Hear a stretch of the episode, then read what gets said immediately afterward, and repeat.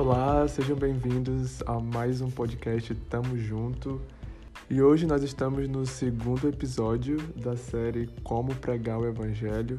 Então, no primeiro episódio, só para a gente resumir, eu compartilhei né, o primeiro passo para nós começarmos a pregar o Evangelho, que é ser cheio, estar cheios do Espírito Santo e depender dele, ser conduzido por ele. E hoje eu quero compartilhar mais alguns pontos com você e a gente está fazendo essa série baseado em Atos capítulo 2, na pregação do apóstolo Pedro, logo ali no, no evento de Pentecostes, quando a promessa que Jesus deixou se cumpriu e o Espírito Santo veio sobre os discípulos e ali causou todo aquele alvoroço. E ali havia judeus de várias nações, de várias partes do mundo que falavam diferentes línguas. E por conta daquilo que o Espírito Santo estava fazendo ali naquele momento, eles conseguiam ouvir os discípulos pregando na língua deles, cada um em uma língua diferente. E ali, naquele momento de alvoroço, Pedro se levanta no meio da, da multidão e ele começa a pregar o evangelho, a, a falar o que está acontecendo, a falar a mensagem de Cristo para aquela multidão.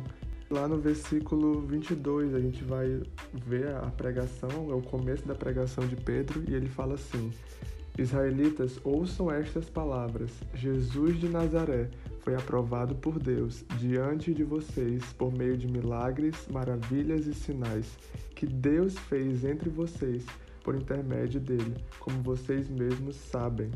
Então a gente pode ver aqui que logo no início, bem no começo, Pedro já traz o ponto principal, o foco central da mensagem dele. E o foco da mensagem de Pedro era Jesus, era o Cristo. E esse é o primeiro ponto que eu quero destacar aqui. Pregar o Evangelho é pregar Jesus. Então, esse precisa ser o foco da nossa mensagem é, onde quer que a gente pregue, seja qual for a situação, a circunstância, seja para uma pessoa, para uma igreja, para uma multidão, o foco da nossa mensagem precisa ser Jesus, porque Jesus é a razão do evangelho, né? Sem Cristo não há, não há evangelho. E se Cristo é o, é o foco da nossa mensagem, nós precisamos também falar do seu sacrifício na cruz. E esse é o segundo ponto que eu quero falar com vocês. E no versículo 23, ainda falando de Jesus, Pedro diz assim: Este homem lhes foi entregue por propósito determinado e pré-conhecimento de Deus, e vocês, com a ajuda de homens perversos, o mataram pregando na cruz. Olha só que verdade pesada, forte, dura que Pedro traz, mas ele traz a realidade de que Cristo foi crucificado e isso precisa fazer parte da nossa mensagem quando nós vamos pregar o evangelho para alguém. Nós precisamos expor para aquela pessoa, mostrar para aquela pessoa que Cristo morreu na cruz pelo pecado daquela pessoa, pelos nossos pecados, para que nós pudéssemos alcançar o perdão, receber o perdão. Eu quero ler com você aqui 1 Coríntios capítulo 1, do versículo 21 ao 24, para tra trazer um pouco do contexto do que aqueles apóstolos viviam naquela época. E diz assim: Visto que na sabedoria de Deus o mundo não conheceu por meio da sabedoria humana, agradou a Deus salvar aqueles que creem por meio da loucura da pregação. Os judeus pedem sinais miraculosos e os gregos procuram sabedoria. Nós, porém, pregamos a Cristo crucificado, o qual de fato é escândalo para os judeus e loucura para os gentios. Mas para os que foram chamados, tanto judeus como gregos, Cristo é o poder de Deus e a sabedoria de Deus. Então aqui quem está escrevendo é Paulo, mas a gente sabe que Paulo e Pedro viveram ali é, praticamente na mesma época. Então esse era mais ou menos o contexto da sociedade em que eles estavam vivendo ali. E uns buscavam sabedoria, outros é, buscavam sinais, mas ali o que os apóstolos, o que Paulo, Pedro estavam tentando pregar, a mensagem deles era Jesus e o sacrifício que ele fez ali na cruz. Por mais que possa parecer loucura para o mundo, como era loucura naquela época, continua sendo loucura para o nosso tempo, mas essa precisa ser a mensagem que nós vamos pregar, é o sacrifício de Jesus na cruz.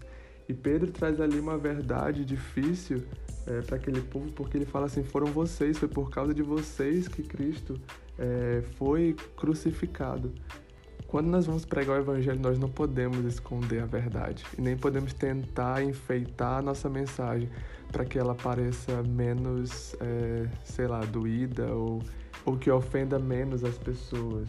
E lá em João o capítulo 8, versículo 31 e 32 fala assim: Disse Jesus aos judeus que haviam crido nele: Se vocês permanecerem firmes na minha palavra, verdadeiramente serão meus discípulos e conhecerão a verdade, e a verdade os libertará. O próprio Jesus disse isso e o Evangelho é a verdade. Então nós não podemos esconder é, das pessoas que nós somos pecadores, que nós precisamos é, de um Salvador, precisamos ser redimidos, ser perdoados. Não adianta a gente querer vir com discursos motivacionais, mensagens de autoajuda, porque o que realmente tem poder para salvar, o que tem poder para transformar as nossas vidas é o Evangelho de Jesus Cristo. É aquilo que Jesus fez na cruz por nós. E o terceiro ponto que eu quero deixar hoje para você é que se nós falamos da, do sacrifício de Jesus na cruz, nós também não podemos deixar de falar da sua ressurreição, porque Cristo não ficou morto na cruz. Nós sabemos que ele ressuscitou ao terceiro dia. Então nós também precisamos ressaltar isso, porque isso é uma ótima notícia, isso é motivo de alegria para nós, é motivo de esperança.